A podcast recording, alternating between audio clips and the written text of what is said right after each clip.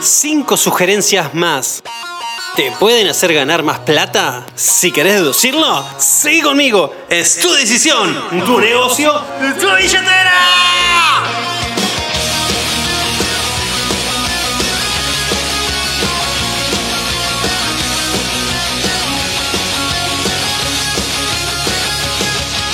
Hola, centenarios. ¿Cómo andan? ¿Cómo están? Espero que muy bien. Yo acá muy contento, feliz, agradecido y un montón de cosas lindas porque voy a compartirte cinco sugerencias que quiero darte para que te empoderes como agente inmobiliario y para que crezcas y para que consecuentemente crezcan tus ingresos. Porque lo sepas o no, los números hablan por vos. Creces como agente, crece en tus ingresos. Es así de matemático y exacto. Pero antes necesito financiar este podcast, así que voy a meter una publicidad. Perdón por eso. Si estás escuchando este podcast porque querés crecer como agente inmobiliario, como asesor inmobiliario o como lo que sea inmobiliario y querés trabajar conmigo, contactate a mi celular al 11 60 06 57 85 o por mail gfabiano.rimax.com.ar. Muchas gracias. Eh, sí, bueno, el de la publicidad era yo. Sí, sí, yo mismo. Fíjate. Sugerencia, Sugerencia número uno. Elimina los BUE. ¿Los BUE qué son?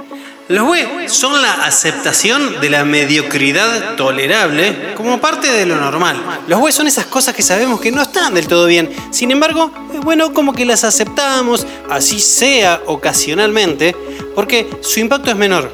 Porque son solo un detalle. O sea, no es gran cosa, ¿no? Son solo un detalle. Por ejemplo, Llegaste 10 minutos tarde. Eh, bueno, tenías que prospectar, pero no prospectaste. Bueno, lo que pasa es que. Entregaste una información por el canal inadecuado según el impacto que necesitabas generar. Bueno, pasa que está apurado y bueno. Por eso, el BUE es la aceptación de la mediocridad tolerable como parte de lo normal. Y los top producers como vos no aceptan los BUE y tienen obsesión por los detalles. Obsesión. Obsesión por los detalles en todo lo que hagas. Y como ejemplo tomo el embudo de conversión. ¿Entendés el embudo de conversión, no? Bueno, el embudo de conversión es un toque superficial, es para dar los primeros pasos hacia la grandeza. Los pasos siguientes son como una especie de subembudo dentro de cada paso del embudo. Por ejemplo, según el embudo hay que prospectar, ¿no? Bueno, ok, entonces prospectás. Pero después resulta que no todos tienen el mismo resultado prospectando. Entonces, ¿por qué? ¿Por qué? ¿Por qué? Averigualo, descubrilo y solo haciéndolo vas a poder ir al próximo nivel de clase mundial. De igual forma con la confección de una CM, o con la entrega de una CM, o con la presentación de una oferta, mostrando una propiedad, lo que sea. Porque vos sabés que todos lo hacen un poquito distinto. Entonces, deconstruir el embudo es así como diseccionarlo en tantas partes como te sea posible para que después, con todos esos fragmentos sueltos, puedas volver a construirlo si quisieras. Pero tener arriba de la mesa todos esos fragmentos sueltos te da una claridad del proceso mucho más profunda. Por ejemplo, el embudo dice prospectar, prelisting, entrega CM, captación y venta. Para la parte de propietarios, ¿no? Ok, perfecto. Entonces, tomemos uno de los pasos como ejemplo, el prelisting. Bueno, ¿qué mejora podés aplicar al prelisting? ¿Qué podés aprender de tus colegas? Porque superficialmente hacemos todo lo mismo, pero en niveles profundos de análisis y de educación, resulta que además del POT y PREWEX con ES, surgen un montón de cosas más. Por ejemplo, uno en el prelisting deja un tarjetón. Otro analiza la zona antes de ir. Otro profundiza en el con quién toma la decisión. Otro focaliza en la búsqueda cuando hay una reubicación. Yo en lo personal agregaría, por ejemplo, cierto grado de educación en interés versus posición para el propietario. Y así, detalle por detalle. Y como vos sos un top producer, o querés serlo, y estás obsesionado con los detalles, cada característica que agregues va a ser con su razón de ser, porque te ayudará a elevarte. A ver, obvio que no podés agregar todo lo que te encuentres en cada prelisting, porque cada variable insume tiempo y el prelisting en sí mismo, ponele que más de una hora no debería llevarte. Pero no es para que vuelques todo, es para que, si estás preparado para todas las variables, vas a tener el expertise suficiente para hacer el prelisting de la hostia. porque lo vas a poder adaptar a cada situación según el propietario que tengas adelante, según su personalidad, según su situación de vida, en el momento, etc. ¿no? Y te di unos ejemplos de prelisting, pero llévalo a la prospección, llévalo a la confección de una CM, llévalo a la negociación, al mostrar propiedades, o sea, a cada parte del proceso. Entonces, sugerencia 1, elimina los web y obsesionate por los detalles. Sugerencia 2, tu segunda fuente de energía. Supongamos que tenés un objetivo X, ¿no? Ponele llegar al Club 100. Ok.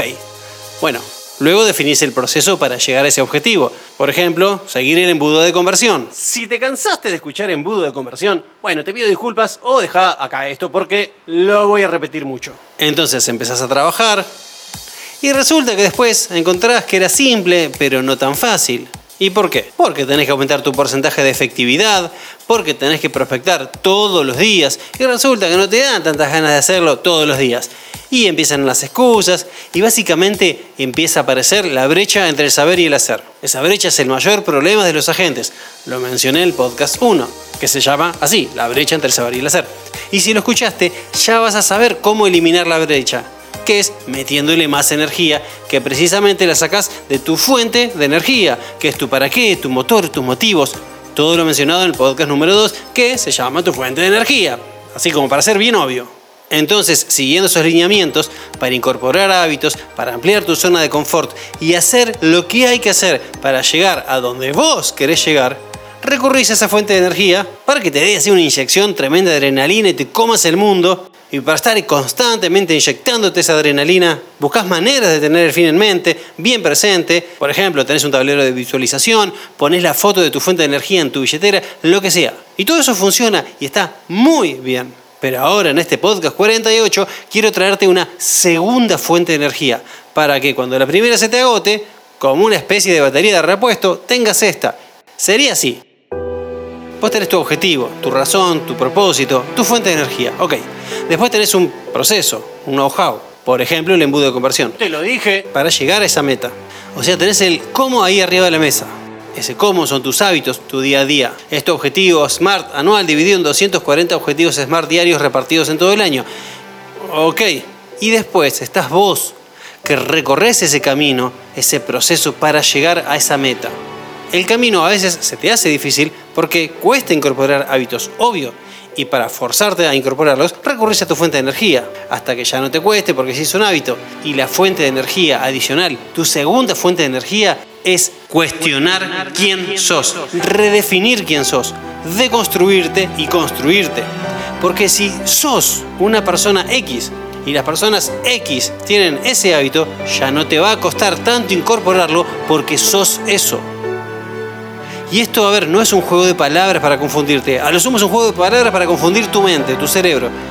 Para que descarte tu mente vieja y tu personalidad vieja y se descargue esta nueva versión, con tu mente nueva y tu personalidad nueva. Porque es lo que ahora sos. Y pongo ejemplos para que se entienda esta idea. Supongamos que vos querés tener un cuerpo saludable y atlético. Esa es tu meta, ¿no? Bueno, dicho de manera muy resumida, el proceso sería comer saludable, hacer ejercicio, evitar el sedentarismo, etc. Ese es tu día a día, tus hábitos. Entonces, ¿qué pasa? Ahí empezás con las promesas de fin de año. Bueno, que la dieta era mío, que la arranco el lunes. Que pagas el gimnasio todo el año porque ese día te levantaste prendido fuego. Pero después medio que no apareces nunca. Y dejás, etcétera, etcétera. ¿Y por qué? Porque te cuesta incorporar esos hábitos. Entonces, para eliminar la brecha entre saber y hacer, recurrís a tu fuente de energía, tu para qué, tu propósito. Ok, ahí trabajás la disciplina, incorporás hábitos, etcétera. Todo muy lindo. Ahora, pensarlo así. Si sos una persona disciplinada y atlética, vas a llevar todo ese proceso sin grandes problemas porque las personas disciplinadas y atléticas lo hacen. Entonces, la pregunta para vos es, ¿vos podés ser una persona disciplinada y atlética? No importa el cuerpo que tenés o tus hábitos de hasta ayer, porque tu cuerpo de hoy es consecuencia de lo que fuiste en tus últimos 10 años, no sé. Pero si desde ahora, desde este preciso instante, sos una persona atlética y disciplinada, entonces vas a tener esos hábitos porque es lo que sos. Y la meta aparece solita como consecuencia de ese proceso, de esos hábitos. Entonces, lo verdaderamente poderoso es que si cambias tu propia percepción de lo que sos, vas a tener una tremenda energía para llevar adelante todos esos hábitos necesarios para lograr la meta que querés lograr. Porque las personas que lo son, la tienen. Y así de fácil creas la energía que necesitas, la inventás, la creas así de la nada. Entiendo que tal vez no lo logres de un día para el otro, o tal vez sí, pero lo más común es que tengas así como un ping-pong que un día decís, bueno, sí, soy atlético, ok, y al día siguiente, no, posta, mírate el rollo. No, pero anótalo. Cuantas más veces te lo digas, hasta que te convenzas, y repetítelo todas las veces que haga falta, hasta que un día de verdad, en cada molécula de tu ser, estés convencido de que sos una persona atlética, entonces obrarás en consecuencia, y cada molécula de tu ser va a trabajar en función de eso. ¿Y sabes qué? Como sos atlético, vas a tener los hábitos de un atlético, entonces ya la meta la tenés casi en el ahora, no en el futuro, ¿eh? sino casi casi ahora, cada día más cerca de la meta, porque ya sos eso, porque estás recorriendo el camino, que son el proceso y los hábitos, para llegar a tu meta, que es tu fuente de energía, sin inconveniente, porque sos, y ahí está tu segunda fuente de energía, una persona que recorre esos caminos. Repito, estás recorriendo el camino, procesos y hábitos para llegar a la meta, tu fuente de energía, sin inconveniente porque sos, tu segunda fuente de energía, una persona que recorre esos caminos. Tu segunda fuente de energía para lograr metas es redefinir quién sos, cambiar tu propia percepción de quién sos.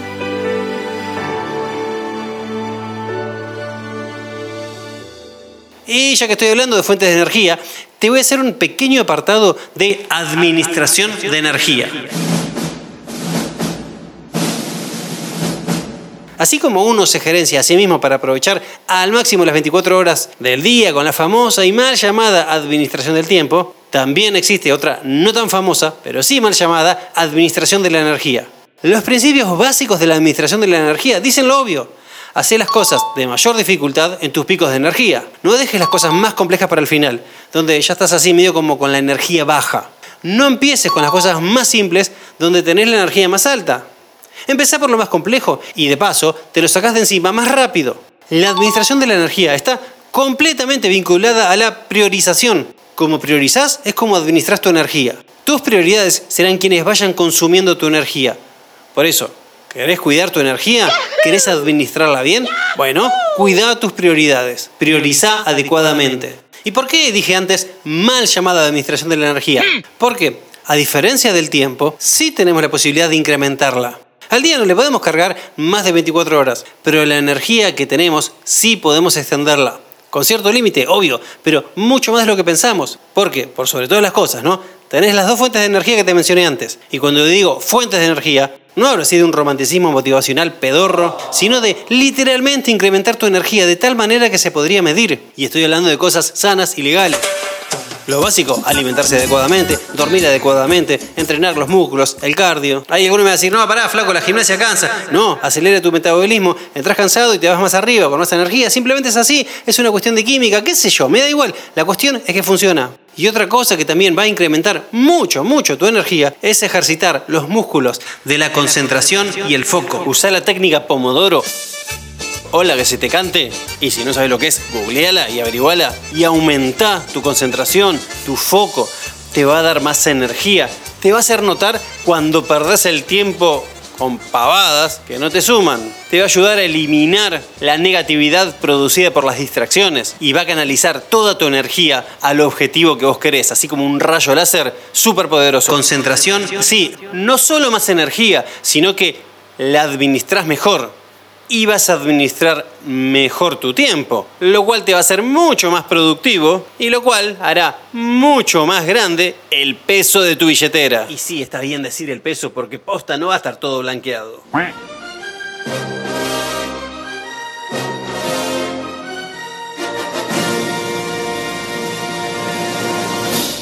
Sugerencia 3. Perfiles financieros. En el podcast pasado hablamos de Bruls y de Crealidad. Bueno, vamos a volcar eso al dinero. ¿Por qué? En relación al dinero tenemos, por un lado, un coeficiente intelectual sobre cómo obtenerlo, por ejemplo, sujetar un proceso a la lógica hasta que te haga ganar dinero. En nuestro caso, ¡charán!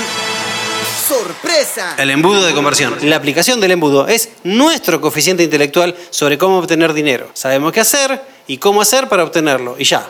Pero también está el coeficiente emocional. Y este es el que determina nuestras creencias sobre el dinero, sobre nuestra relación con el dinero. Y este coeficiente emocional es el que va a determinar tu perfil financiero.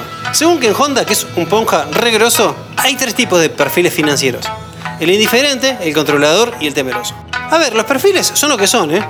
Y la gente adopta algunos de estos perfiles en sus personas como respuesta a los sentimientos vividos en cada una de las experiencias que fueron atravesando durante toda su vida. Y digo sentimientos vividos ante cada experiencia porque ante la misma experiencia algunas personas pueden sentir cosas distintas. Por eso se puede dar que en una misma familia, por ejemplo, dos hermanos que crecieron en el mismo entorno terminen teniendo perfiles diferentes porque sintieron cosas diferentes ante la misma situación o tomaron decisiones diferentes ante la misma situación. Y la idea de conocer estos perfiles es para que vos te ubiques en uno de ellos, para saber si estás bien en él o no, si te conviene cambiar o adoptar parte de otro perfil. Básicamente es para mejorar. De paso también para que puedas identificar los perfiles de otras personas. Así los vas a poder entender mejor a ellos lo vas a poder comprender. Y siempre es necesario comprender para ser comprendido. Recordá que no necesariamente todos elegimos el mismo perfil, así transitemos las mismas situaciones. Supongamos una persona que viene de una familia muy humilde y adopta un perfil financiero adicto a ganar dinero, porque en el fondo de su corazón no quiere volver a pasar privaciones en su vida, o que sus propios hijos no pasen lo que él pasó. Entonces, adopta ese perfil de adicto a ganar dinero. A ver, ¿es bueno que adopte ese perfil? Obvio que sí, claro que sí. Ahora, si se convierte además en un ahorrador compulsivo, y no está tan bueno, porque el dinero se termina convirtiendo en un fin en vez de un medio. O si se hace tan adicto a ganar dinero que termina descuidando la relación con sus hijos, para los cuales se supone que trabaja porque no quieren que pase lo que él pasó. Entonces, bueno, terminó jugando en contra. Si ese es el caso, obvio que es malo. A lo que voy con esto es que conocer los perfiles te va a ayudar a encontrar el equilibrio adecuado y la paz en este tema. Y te menciono los perfiles. A grandes rasgos son tres. Uno es el controlador. Es el perfil que desde distintos lugares y miradas busca algo parecido. Tener la situación del dinero bajo control. Dentro de los controladores tenés el gastador, el ahorrador compulsivo y el adicto a ganar dinero. Se pueden combinar y tener más de una, como dije antes, porque podés ser adicto a ganar dinero y ahorrarlo todo y no disfrutar mucho de la vida. O ganar dinero y gastarlo todo y volver a ganarlo y volver a gastarlo y estar así en una constante inestabilidad financiera. O podés buscar un equilibrio adecuado y ser feliz. Básicamente los controladores son personas de acción que quieren hacer algo en relación al dinero. Y en general, los agentes inmobiliarios tendemos a tener este perfil, porque muchas veces ganar dinero es una de las razones por las cuales nos sumamos a esta lucrativa actividad. Después nos damos cuenta que hay un montón de valor intrínseco porque es un negocio de personas. En mi opinión personal, es un negocio feliz, que te hace feliz, porque das a las personas, contribuís, además progresás y tenés un montón de experiencias lindas. El segundo perfil es el indiferente. Este perfil es de las personas que son relativamente indiferentes al dinero. Es decir, el dinero no maneja su vida, no lo consideran ni malo ni bueno, no le generan ni rechazo ni tampoco atracción. Ojo, es una situación ideal, porque el dinero no te controla, no te limita, no te enoja, no te frustra. Habla bien, habla bien, la concha de tu hermano. No te frustra. ¿Viste? Era eso. ¿Viste qué fácil? O sea, es 100% un medio en vez de un fin en sí mismo. Pero ojo que como tampoco te interesa tanto eso, dependiendo de tu entorno, puede limitar un poco tu estilo de vida. Entonces, ojo. Y por último, el temeroso es el que le tiene rechazo al dinero, que le intenta huir de él. A este sí le genera rechazo, a diferencia del indiferente que no le genera nada. Y a ver, estos perfiles, como dije antes, no son ni buenos ni malos, simplemente son. Son lo que son. En función de nuestras creencias, nuestras rules y nuestra realidad del dinero. Hay rules clásicas en nuestro país, como que el que tiene mucha guita es un garca, una mala persona, o que alguno tuvo que garcar, o que para que uno tenga mucho dinero, otro tiene que dejar de tener, o que el dinero no crece de los árboles, o que para ganar mucha plata tenés que dejar de lado tu familia y tu vida personal, o que si es lo que te gusta, no deberías cobrar un montón de plata, y un montón de huevadas, perdón la expresión, pero un montón de rules que si no las eliminas y las cambias por tu realidad, vas a detener tu flujo de dinero. Entonces, te repito esto, desterra tus bruls y haz el proceso de crealidad para que el dinero fluya hacia vos. Qué manera rara de hablar, por Dios, este pibe. Y al desterrar esas bruls, tu perfil financiero va a ir cambiando, mutando, porque nuevas creencias forman una nueva relación con el dinero. La idea de esto es, si es que tenés, buscar sanar las heridas del dinero, desterrar tus bruls, estar en paz, como dice Ken, arigató con el dinero. Arigató para darlo, arigato para recibirlo. Al recibirlo en paz, podés expandir tu capacidad de recibir más. Y vas a tener más, mucho más. Pero dinero feliz. Entonces, cerrando esta sugerencia, algo que puedes hacer es tomar el tiempo necesario para hacer introspección, reflexionar, meditar, ponerle el nombre que quieras y encontrar tus bruls y tus heridas sobre el dinero, sobre tu relación con el dinero. Porque ellas son las que determinan tu perfil financiero. Entonces, determines tu perfil financiero, sanas tus heridas y obtenés más dinero feliz. Y te dejo un último concepto en relación a esto. Este trabajo de agente inmobiliario, en su 85%, es la generación de leads, ¿no? Ok. Porque es un negocio de personas. Ok. Pero hablando del dinero, tu comunidad, tu círculo, tu base de relaciones, contactos actual, futura, son tus grandes generadores de dinero. Contactos igual dinero. Resumiendo esta sugerencia, agradece, sana tus heridas financieras, expandí tu capacidad de generar dinero y genera una comunidad de dinero feliz. Arigato.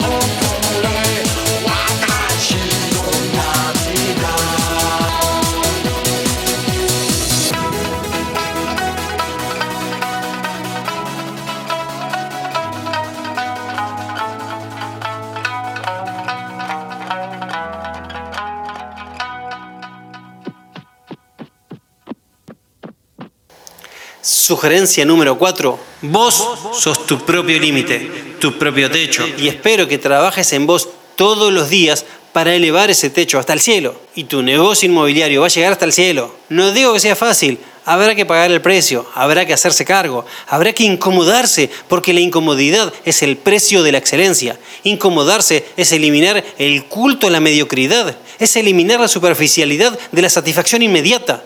Y si tus aspiraciones son altas, bueno, vas a tener que generar hábitos acorde a tus aspiraciones. Y te dejo una idea sobre la construcción de hábitos. Porque el secreto de los agentes inmobiliarios exitosos es que implementan los hábitos correctos, no es novedad.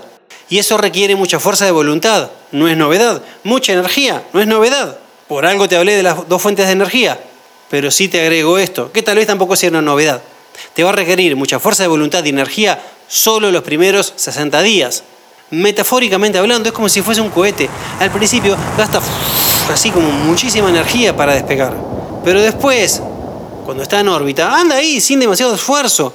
Esa enorme demanda de energía es solo en la primera etapa. Eso es lo que pasa con los hábitos y la razón por la cual tantas personas no lo implementan, inclusive sabiendo fehacientemente que son buenas para ellas mismas porque no superan esa primera parte, porque olvidan que una vez que esa primera etapa es superada, ya no hay que hacer más esfuerzos ni se demanda energía.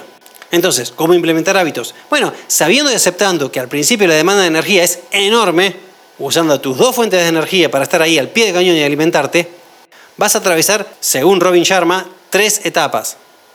La primera, de más o menos 20 días continuos, van a ser una demanda alta de energía y la podemos llamar etapa de deconstrucción, donde se recodifica tu estructura. La segunda, de aproximadamente días más, que le vamos a llamar expansión, porque básicamente estás expandiendo tu zona de confort. Es una etapa en la que sentís ah, dudas, caos, miedo, confusión y medio como que te cuestionás lo que estás haciendo, te preguntás si tiene sentido alguno o no, tanto esfuerzo, si vale la pena, y más vale que te van a dar ganas de tirar todo por la borda, pero no tenés que ceder a esos momentos de debilidad. Vos sabés que está todo bien porque ese hábito fue decidido por una razón beneficiosa para vos. Y la tercera y última etapa, de unos 20 días más, es donde se empieza a pasar en piloto automático. Se empieza a tener mayor conciencia de los mejores resultados que se obtienen como consecuencia de todas esas decisiones diarias. Es la etapa de integración. Y tras esos 60 días continuos implementando un hábito, va a suceder algo que a mí me vuele la cabeza. Entraste en órbita y de repente ya no te cuesta sostener ese hábito. Y lo más fascinante de todo es que te es más fácil sostenerlo que no sostenerlo. O sea, te va a ser más fácil hacer eso que no hacerlo. Repito, porque es poderoso, te va a ser más fácil, más sencillo hacer eso que antes tanto te costaba hacer. Porque antes, en esa vieja época, en esos lejanos 60 días atrás, cuando eras otra versión antigua de vos mismo, tenías ese problema. Ahora ya no, porque después del hábito implementado, ya no sos el mismo, sos una mejor versión de vos mismo no solo por los beneficios del resultado del hábito en sí mismo, sino porque ahora sos una persona que tiene la capacidad de implementar hábitos. Y eso te cambió, ahora sos mejor y tenés lo necesario para ser cada día mejor. Y por último, sugerencia 5, te va a encantar. Sé exitoso o exitosa. El éxito interno es y será el éxito externo. Primero sos y después tenés, porque en función de lo que sos tenés y no que en función de lo que tenés sos. Es de adentro para afuera y no de fuera para adentro. Por eso siempre digo en todos los podcasts que tu progreso es directamente proporcional al progreso de tus ingresos. Es decir, tus ingresos hablan de lo que sos. Así que dale para adelante, sin miedos. Y si te aparece el miedo, simplemente acciona. Porque si el miedo es la falta de recursos ante una determinada amenaza y te detiene, tu recurso es la acción. Porque quieras o no, a personas como vos, a personas como yo, el camino del miedo te lleva a una bifurcación con dos caminos posibles, la valentía o el arrepentimiento. La acción te lleva a la valentía. La valentía mata el arrepentimiento. Y la valentía, que quede claro esto, la valentía, como todas las cosas, se ejercita, se trabaja todos los días. Y en ese camino de acción, corre tu propia carrera, haz lo que quieras, es tu decisión, tu negocio, tu billetera. Pero nunca olvides el poder de la consistencia el superpoder de hacer un poco todos los días, dos o tres grados a la mejora constantes, todos los días, todos los santos días, todos los días mejorando, porque la repetición es la maestra de la enseñanza. La repetición genera neuroplasticidad. Y ahí tenés otra razón más de por qué luego de la implementación de un hábito es más fácil hacerlo que no hacerlo, porque modificaste tu cerebro. Gracias a la acción continua. Tené presente que ninguna idea funciona si no la pones en acción. Por eso el entrenamiento sin acción es mero entretenimiento. Mantené tu conexión con vos, fluí y da el máximo.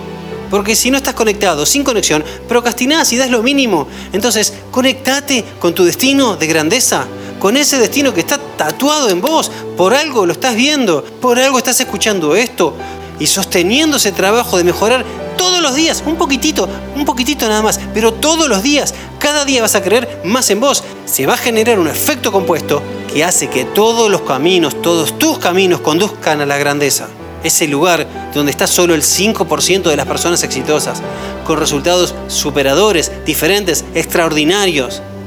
Y si querés estar ahí, tenés que hacer lo que hacen las personas que están ahí.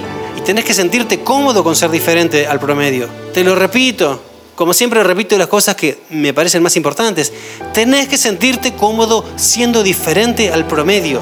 El GPS de tus sentimientos te tiene que llevar ahí, sintiendo que eso está bien, y cierro despidiéndome, deseándote lo mejor. Y si hay algo que pueda hacer por vos, simplemente pedímelo. Es fácil encontrarme. Yo solo te pido y te sugiero que de ahora en más seas proactivo, seas estratégico, seas decidido con metas concretas y escritas y vas a generar resultados reales. Y tu realidad, tu realidad, va a ser mucho mejor a la de hoy. Hacelo a partir de ahora, hacelo por vos. No pospongas tu grandeza. Viví al máximo, con resultados máximos. Insisto, hacelo a partir de hoy, hacelo por vos, hacelo por mí.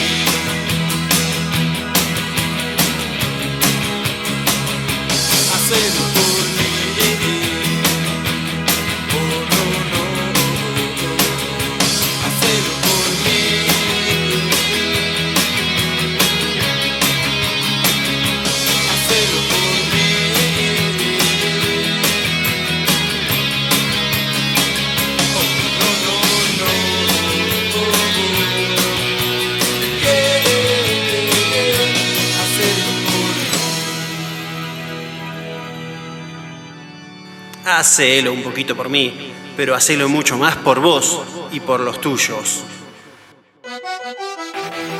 Como quieras, obviamente. Es tu decisión, es tu negocio